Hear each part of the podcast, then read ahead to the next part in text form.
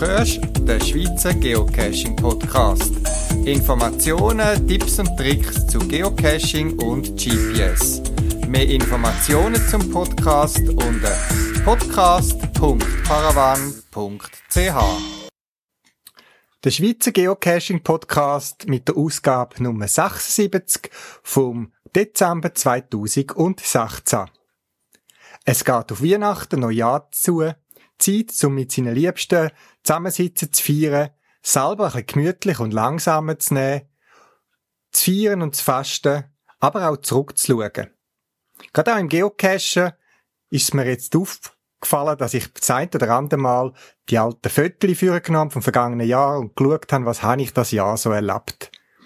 Vielleicht auch für dich eine Anregung.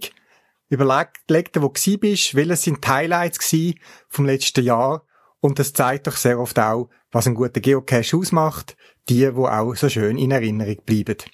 Denke auch daran, Favoritenpunkte vielleicht noch zu vergeben, wenn du es nicht gemacht hast, dass andere auch darauf hingewiesen werden, was für dich ein guter Geocache ist. Ich selber habe in einem Geocaching-Magazin blättert und dort auch wieder auf einen Lost Place Cache gestoßen, wo zugegangen ist. Darum bringt das Geocaching Magazin amix die Artikel erst nachdem die Location zugegangen ist, wo ich kann sagen, mal, ist zwar schon ein paar Jahre her, seit ich da bin, aber ein tolles Erlebnis. Zeit also zurückzuschauen, aber auch vorwärts zu schauen. Und so treffe ich immer wieder auch auf spannende Sachen, sein oder andere, die ich dir jetzt auch erzählen will. Viel Spaß beim Zuhören.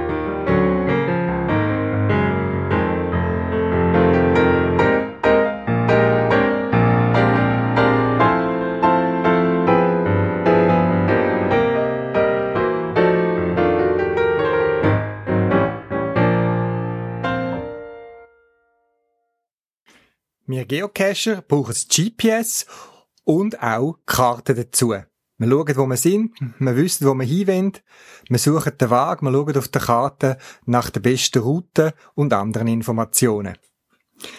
Karten sind ein Geheimnis für sich, eine Kunst, Karten herzustellen. Dann eins der zentralen Elemente in der Kartenherstellung ist, wie bringt man die Fläche von einer Kugel, von unserer Erdkugel, auf eine flache Fläche wo auf dem GPS eben flach dargestellt wird oder auch in einer Papierkarte, wo man in der Hand hat. Wie geht das? Das ist ziemlich kompliziert und ich habe schon in einer ganz frühen Ausgabe vom Podcast einmal darauf hingewiesen und das ein bisschen erzählt und erklärt. Jetzt bin ich auf ein Video gestoßen, wo jemand das ganz toll erzählt, wie man aus einer Kugel eine Karte macht und was es für verschiedene Kartenmöglichkeiten gibt, Vor- und Nachteile. Leider nur in Englisch, aber es lohnt sich trotzdem, die Video anzuschauen. Auch wenn man nicht so gut Englisch kann, die Illustrationen, Bilder dazu erklären einiges.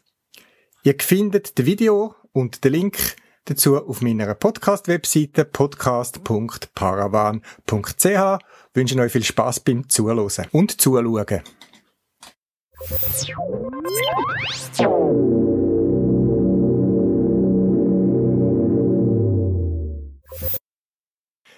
Ja, kurz vor Weihnachten ist Galileo in Betrieb gegangen. Bevor wir drauf zurückkommen, was Galileo ist, muss ich ein bisschen ausholen. Und zwar, wenn wir mit dem GPS unterwegs sind, dann beziehen wir uns immer aufs GPS. Das ist Satellitennavigationssystem, wo aber ganz klar die Abkürzung ist für das System, wo die amerikanische Armee betreibt. Ein System, wo weltweit funktioniert, wo wir Private dürfen nutzen, seit 2000, im Jahr 2000, wo auch das Geocaching erst richtig ermöglicht haben, weil die Armee irgendwann entschieden hat, respektive der Clinton damals, dass man die Ungenauigkeit, die künstliche Ungenauigkeit von dem System äh, freigegeben hat, dass auch Leute, die nicht im Militär sind, speziell im amerikanischen Militär, auch die Genauigkeit haben, die wir heute dürfen nutzen. Es gibt aber noch weitere GPS-Systeme, die eben nicht GPS heissen. Es gibt zum Beispiel das russische GLONASS oder das chinesische Baidu. Es gibt auch noch weitere Systeme, dass die drei sind bis jetzt ein bisschen so die wichtigsten gewesen. Und ich habe dazu mal vor ein paar Jahren schon erzählt im Podcast, dass die EU, die Europäische Union, Europa dran ist, ein eigenes System, das Galileo-System, aufzubauen. Ein System, ähnlich wie beim GPS, ähnliche Technologie, auch mit Satelliten, wo die Erde permanent umkreisen. Seit Jahren ist man dran, die ganze Infrastruktur und Satelliten äh, aufzubauen und in den Weltall zu schiessen. Und jetzt ist es soweit. 18 Satelliten befinden sich im Orbit und bietet die ersten grundlegenden Services bereits an. Bis 2020 sollen es 30 Satelliten sein. Und ab 24, sagt man, kann man weltweite Navigation ermöglichen. Also jetzt ist Navigation mit Galileo schon möglich, Basisfunktionalitäten, aber eben vielleicht noch nicht ganz weltweit. Wer ein modernes GPS hat, zum Beispiel ich mit meinem Garmin, der hat heute schon die Möglichkeit, das ähm, GLONASS-System, das russische zu nutzen. Und Garmin hat immer gesagt, wenn Galileo kommt, dann werden sie das auch unterstützen und die neueren GPS, wo man dort schon gewusst hat, dass Galileo irgendwann kommt, haben bereits Chipset drin, also die Hardware, die kleinen Mikrochips, wo im Gerät eingebaut sind, wo dann auch Galileo tauglich sind. Garmin hat erst kürzlich gesagt, ich finde den Link zum entsprechenden Interview, dass sobald Galileo da ist, entsprechende Software-Update werden verfügbar sein, wo dann eben auch Galileo ermöglichen. Galileo hat verschiedene Vorteile. Es ist natürlich auch moderner. Es ist als, als GPS-System das klassische. Und es hat ein paar Zusatzfunktionen. Einerseits sagt man, es ist genauer, weil eben es ist äh, von der zivilen Behörde das Betriebssystem und nicht von der Armee, wo bekannt ist, dass je nach Krisensituation auf der Welt gewisse Regionen verfälschte GPS-Signale überkommen. Schlussendlich möchten die Amerikaner nicht, dass ihre Gegner äh, mit GPS-Geräten, die auf ihrer Technologie basieren, sich können orientieren so genau. In Europa heißt es, das ist ein Zivilsystem. Es ist von der Behörde, der zivilen Behörde und nicht von der Armee äh, betrieben und steht darum den Bürger und auch anderen Organisationen, Rettungsdienst in Krisensituationen und so weiter und natürlich auch der Armee ähm, zur Verfügung. Es gibt noch eine weitere Funktion, die ich noch spannend finde, die ist jetzt auch am Entstehen, zusammen mit dem ganzen Galileo-System. Und zwar gibt es weltweit, das betrifft uns in dem Sinn direkt nicht, äh, eine Organisation oder eine Zusammenarbeit von verschiedensten Staaten, etwa 40, 42 Staaten sind es momentan, wo an einem Rettungssystem dran sind oder das schon betreiben, wo sogenannte Notrufrequenzen, wo von zum Beispiel einem Flugzeug, wo wassert und dann eben ein Notsignal schickt, das kann empfangen. Jetzt sagt man, ja, warum? Äh, etwas Eigenes. Man kann ja das mit GPS machen.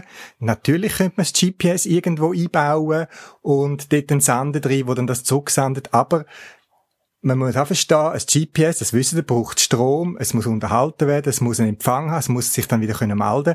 Und darum gibt es noch ein anderes Rettungssystem, wo auf einer Frequenz von 406 MHz basiert wo es teilweise bis hin zu Uhrengröße gibt. Ich habe schon als Gag von, einer, von einem Schweizer Uhrenhersteller gesehen, wo so einen Notfallsender eingebaut hat. Aber auch Rettungsinseln zum Beispiel von Flugzeugen oder Schiff und so weiter haben so Bojen, wo wenn etwas passiert, Schiff untergeht, dann sendet die Bojen. Bis heute ist es so gewesen, dass das System funktioniert, funktioniert hat, aber man nur etwa auf 10 Kilometer genau hat können orten, wo die Boje ist. Das ist doch schon viel für eine Boje, die einfach Pieps macht oder irgendwie, also nicht intelligent noch viel Daten mitschickt. Und Galileo unterstützt das System auch mit seinen Satelliten und man erhofft sich, dass man das bis auf 5 Kilometer kann reduzieren. 10 auf 5 mag nicht viel erscheinen, aber es reduziert doch die Fläche um ein, auf ein Viertel. Also wäre man früher quasi das Quadrat von 10 auf 10 Kilometer Grössenordnung hätte müssen absuchen, müsste man dann heute mit der Unterstützung vom Galileo-System nur noch 5 auf 5 Kilometer absuchen. Und sie sagen, dadurch sollte es auch möglich sein, viel schneller, also, ähm, Leute, die Rettung brauchen, zu lokalisieren. Also das noch dabei. Wir direkt werden da wahrscheinlich nicht profitieren. Aber wer weiß, vielleicht ist einer von euch mal mit einem Segelboot oder so unterwegs und vielleicht ist dort das vorgeschrieben, ich weiß es nicht. Könnt also von dort her auch noch profitieren. Ich bin gespannt. Ich habe noch keine Satelliten entdeckt momentan auf meinem GPS. Ich habe es gerade letztens auch äh, sicherheitshalber noch ein Update laufen lassen. Und von dem bin ich sehr gespannt und informiere natürlich, sobald ich eine offizielle Stellungnahme von Garmin oder so dazu bekommen habe. Die ist jetzt am Laufen. Also, Galileo ist da und neben GPS müssen wir jetzt vielleicht uns einen neuen Begriff gewöhnen. Galileo, wo uns hilft, Cache vielleicht noch besser und genauer zu finden und zu verstecken. Viele Informationen findet ihr über Links, die ich bei mir auf der Podcast-Webseite für euch ähm, publiziert habe. Es sind Links direkt zu der Betrieberorganisation, zu der EU und eben zum Beispiel auch zu Garmin, zu einem Interview, wo die Leute von Garmin sich dazu geäussert haben.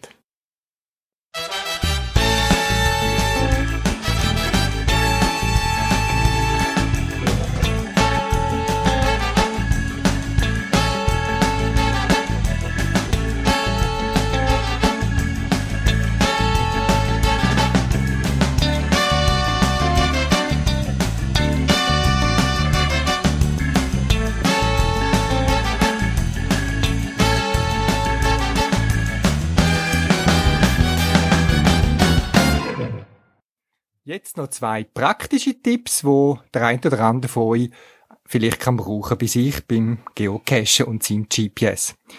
Der eine Tipp ist leider nur für Garmin GPS-Besitzer und zwar einer, der ein neues GPS hat oder eins von den modernen Fitness-Armbanden, Fitnessuhren, wo Garmin hat.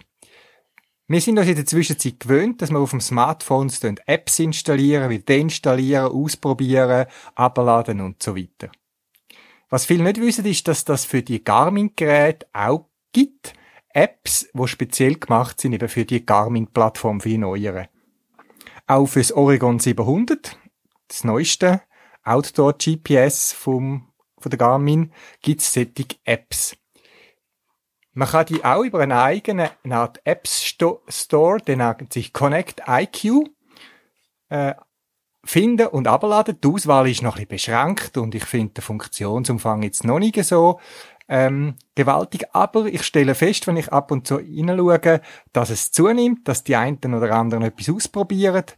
Programmierumgabe kann man abladen für die, die selber möchten entwickeln und eben die, die möchten etwas ausprobieren, können das auch schon machen. Ich habe auch schon zwei, drei so Apps installiert und brauche die unterwegs zwischendurch mal so zum Ausprobieren.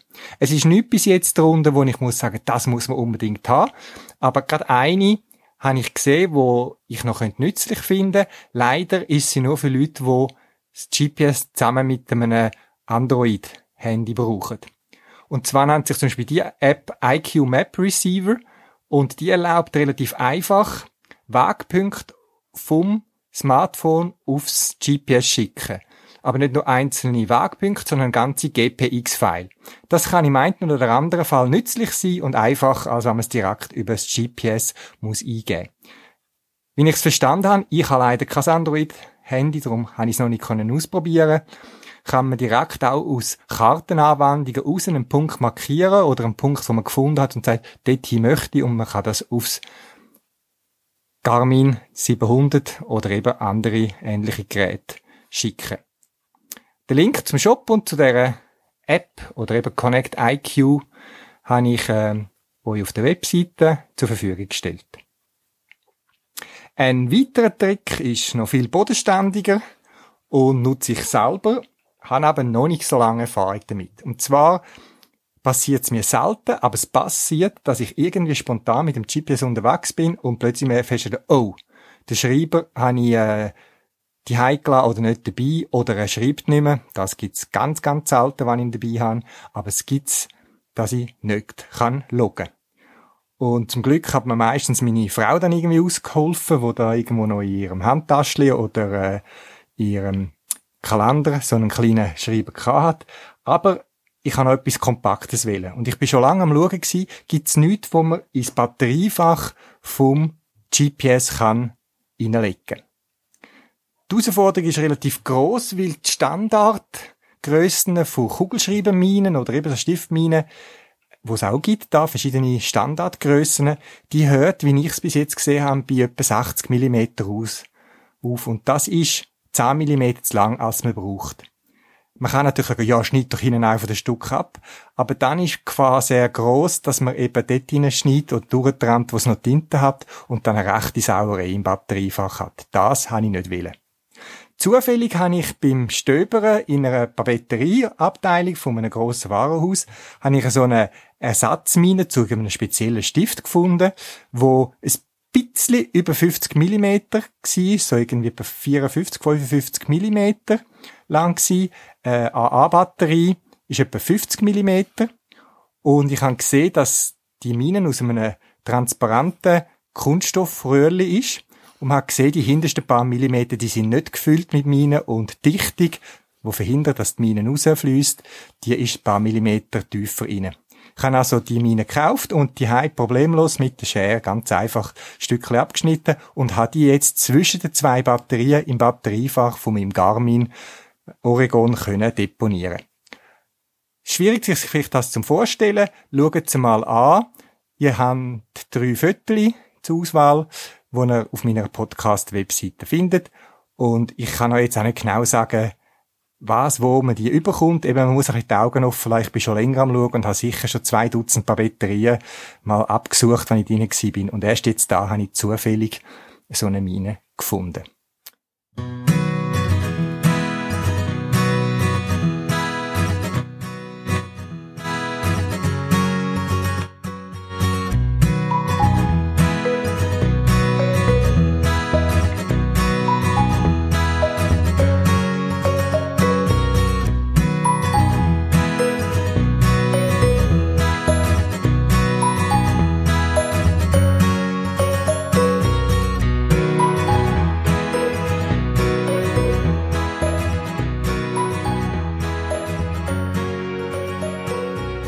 Vielleicht liegt bei dir im Keller auch noch ein angefangenes Cache-Projekt um. Ein Geocache, wo du verstecken willst, wo du schon lange am Basteln und überlegen bist. Jetzt, wie nach Neujahr, ist vielleicht Zeit da, um mal in Ruhe an der Wärme den Cache fertig zu machen. Ich habe auch noch so ein Projekt bei mir auf Lager. Ich muss schauen, ob ich es dann schaffe, das alles fertigzustellen. Eine gute Möglichkeit übrigens jetzt auch in der Weihnachts- oder Vorweihnachtszeit ist äh, originelle Cashbehälter zu finden. Etwas, was ich zum Beispiel bei uns ganz in der Nähe im Laden gesehen habe, relativ günstig auch, sind wasserdichte Boxen. Eigentlich werden die gebraucht zum Stecker und Schaltuhren für Weihnachtsbeleuchtungen draussen in der Nässe im Wasser gut zu versorgen. Die sind also ziemlich dicht und die, die ich jetzt gesehen habe, auch recht robust. Schaut um, vielleicht findet ihr dort etwas Passendes. Bei mir im Shop gibt's jetzt auch wieder, nachdem es länger ausverkauft sind, wieder Cashbehälter mit einem eingebauten Schloss. Also kleine, metallige Behälter, die man irgendwo gut kann anschrauben kann, die vorne ein Zahlenschloss haben. Zwei verschiedene Grössen habe ich. Eins so in der Grösse von einem Schlüsseltresor und eine, die ein bisschen grösser ist, die ein bisschen mehr drin Platz hat. Beides findet ihr im Paravan Shop, als auch der Link auf der Podcast-Webseite. Auch Garmin hat ein neues Produkt rausgebracht, respektive Bucher und Wald, als Vertreter in der Schweiz. Und zwar ist die neue Version von der Topo Schweiz draussen. Es ist eine zugegebenermaßen recht teure Karte. Sie kostet äh, über 300 Franken. Basiert aber auf dem offiziellen Material von der Schweizer Landestopographie. Wer also wie ich Fan ist von der Schweizer Landeskarte, kommt die Karte fürs GPS, fürs Garmin-Gerät über ziemlich neu, vektorbasiert und Pixelkarten mit vielen Zusatzinfos. Auch den Link findet ihr bei mir auf der Podcast-Webseite oder im Shop. Es ist natürlich immer ein Hin und Her zwischen viel Geld ausgeben für eine Karte, wo man einfach kaufen, kann, einlegen und es ist erledigt, oder man beschafft sich frei verfügbare Karten, sogenannte USM-Karten, die auch sehr gut sind, wo ich auch staune, wie die Qualität laufend zunimmt und trotzdem immer wieder auch in Randgebieten oder speziellen Orten, wo ich mich bewege, eben nicht so detailliert sind. Es gilt es abzuwägen, was man braucht. Zum Glück haben wir ja all die Wahl zum Wählen, was man möchte. Eben, wie gesagt, Topo Schweiz, wo man kann auf Speicherkarte bekommen, ins Gerät legen und sie läuft. Und übrigens, sie haben auch noch genug Speicherplatz drauf, dass man auf der gleichen Karte noch an Geocaches und andere Daten ablegen. Man muss einfach sich bewusst sein, dass man ja nichts löscht auf dieser Speicherkarte, weil ähm, die Daten, Kartendaten sind gekoppelt mit der physikalischen Speicherkarte. Darum mein Tipp, macht, wenn ihr so eine Garmin-Karte postet, egal ob es Topo Schweiz oder andere ist, als erstes eine Kopie von der Karte, wo auf der Speicherkarte ist, also von dieser Datei, auf dem PC und ladet dann erst nachher Geocache Daten und so weiter Files drauf, dass wenn es mal aus Versehen würdet löschen, könnt ihr es vom PC wiederherstellen. Ich mache das seit vielen Jahren und eben jetzt hat es auch genug Speicherplatz auf diesen Speicherkarten noch vorig, dass ich eigentlich meine beliebigen Cache, glaube es auch Cache von der Schweiz, die ich noch nicht gefunden habe, und das sind doch über 20.000, die haben locker noch auf dieser Speicherkarte Platz. Das als kleiner Hinweis zur Speicherkarte, weil immer wieder Leute fragen, wie ist das, wenn ich jetzt die Karte poste von der Garmin und ins Gerät lege, dann kann ich keine zweite Karte einlegen, wo ich viel Daten kann speichern man kann es auf die gleiche Karte tun, aber eben sind vorsichtig mit den drauf gespeicherten, mitgelieferten Kartendaten.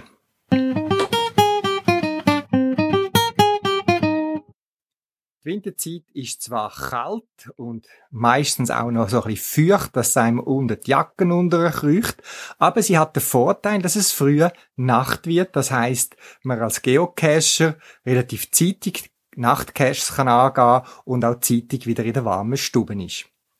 In dem Zusammenhang möchte ich euch auf eine neue Lampe, Stirnlampe von der Petzl hinweisen. Und zwar die Petzl Reactix. Das ist auch eine Stirnlampe. Ich habe eine ähnliche vor etwa zwei Jahren mal vorgestellt, wo man kann so einstellen, dass sie automatisch stimmen tut, die Helligkeit. Das heißt, man hat immer so viel Licht, wie man gerade braucht. Das heißt, wenn man in die Weite schaut, maximale Helligkeit zum weit schauen und wenn man nur aufs Blatt oder irgendwie auf den Boden muss schauen, dimmt sie ab und blendet nicht. Ich finde das eine sehr praktische Lampe. Bei mir ist die zur Nacht eigentlich immer noch dabei. Jetzt gibt es ein neues Modell, eine Weiterentwicklung davon. Und schon bei der alten hat man können über eine USB-Verbindung am PC und eine kleine App, die auf dem PC gelaufen ist, hat man können verschiedene Betriebsmodi und Helligkeit einstellen und so weiter. Ich habe das selten gebraucht, ich habe es mal eingestellt, die verschiedenen Modi, und dann ist es gewesen. Aber ich habe die Idee noch lustig gefunden. Jetzt die neue Reactix, die hat eine Bluetooth-Verbindung, so dass man das auch unterwegs kann machen. Das heißt, die haben ein Smartphone dabei, iPhone oder Android und könnt dann quasi, während ihr die Lampen in Betrieb habt, könnt ihr schauen, wie lange lang der, der Akku noch, ihr könnt die Helligkeit verstellen und so weiter. Eine technische Spielerei, wo je nachdem sinnvoll kann sein. Eben wie gesagt, bei mir hat es Sinn gemacht, dass er mir die Pegel mal eingestellt hat, so nach seinen Bedürfnissen. Ich habe das noch witzig gefunden. Es ist sicher etwas für Leute, die gerne Technik haben, aber äh, so eine Stirnlampe, wer gerade eine braucht, eine neue und so, soll doch die mal anschauen. Auch den Link dort dazu findet ihr auf meiner Podcast-Webseite, respektive bei mir im Shop.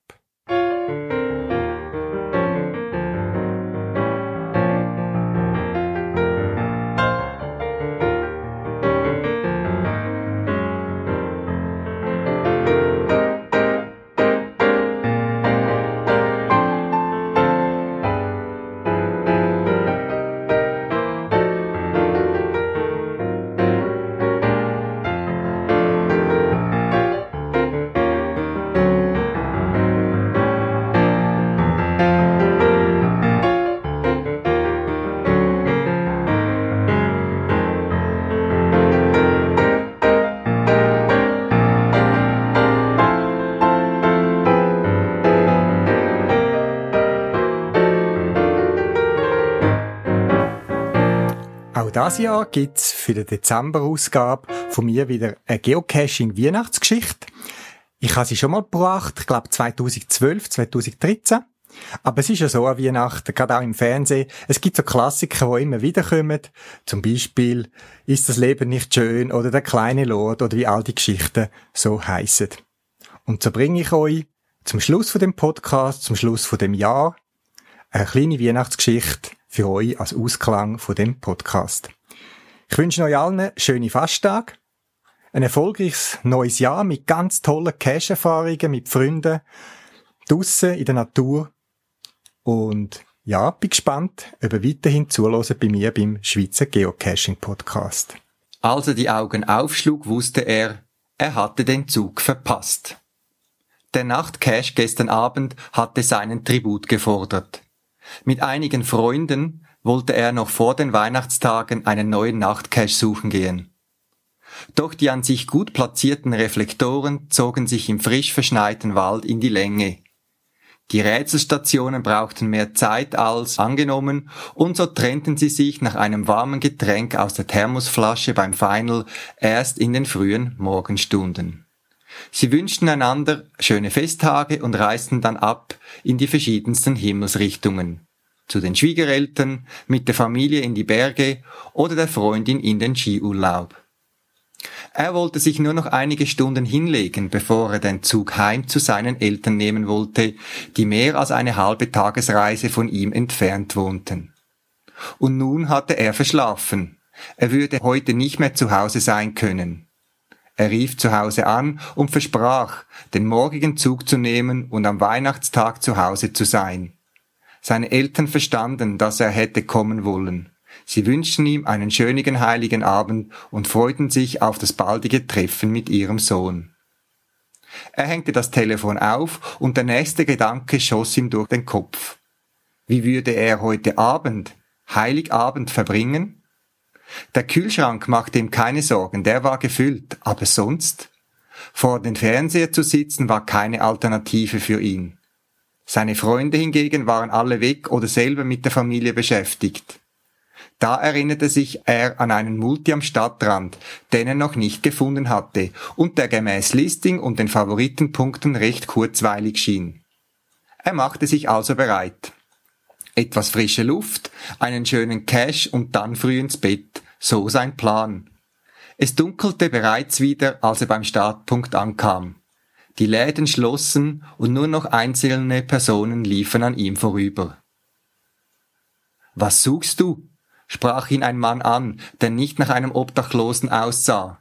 Er räusperte kurz, denn er fragte sich selber, was er hier machte am Weihnachtsabend, irgendwo am Waldrand, abseits der Stadt. So erzählte er seine Geschichte und erklärte das Geocaching. Den Mann interessierte das und fragte, ob er ihn begleiten könne. So liefen sie in ihren dicken, warmen Kleidern dem Waldrand entlang. Der Mann erzählte seine Geschichte. Auch er ein Weihnachtsflüchtling, der die hohe Erwartungshaltung in seiner Familie nicht ertragen konnte und Weihnachten auch für sich anders verbringen wollte. So redeten sie übers Geocaching, ihre Familien, den Beruf, Weihnachtserlebnisse, Kindheitserinnerungen, bis plötzlich heiteres Kindergeschrei sie aus dem Gespräch riss. Sie stießen auf eine Familie mit drei Kindern, die mit Taschenlampen, Kappen und Handschuhen durch den Wald liefen. Fröhlich den neuen frisch gefallenen Schnee genießend, nebligen Hauch ausatmend. Was sucht ihr? fragte die Frau und vermutlich Mutter der Familie. Die Kinder traten hinzu und hörten aufmerksam mit ihren roten Backen den Erzählungen der beiden Männer. Und ihr, was sucht ihr hier draußen an Weihnachten? fragte er anschließend zurück. Nun war es am Vater zu erzählen.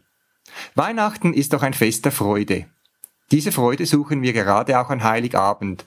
Aber statt den ganzen Tag, Abend drinnen zu sitzen, machen wir seit Jahren schon einen längeren Spaziergang draußen und genießen danach das feine Est drinnen an der Wärme.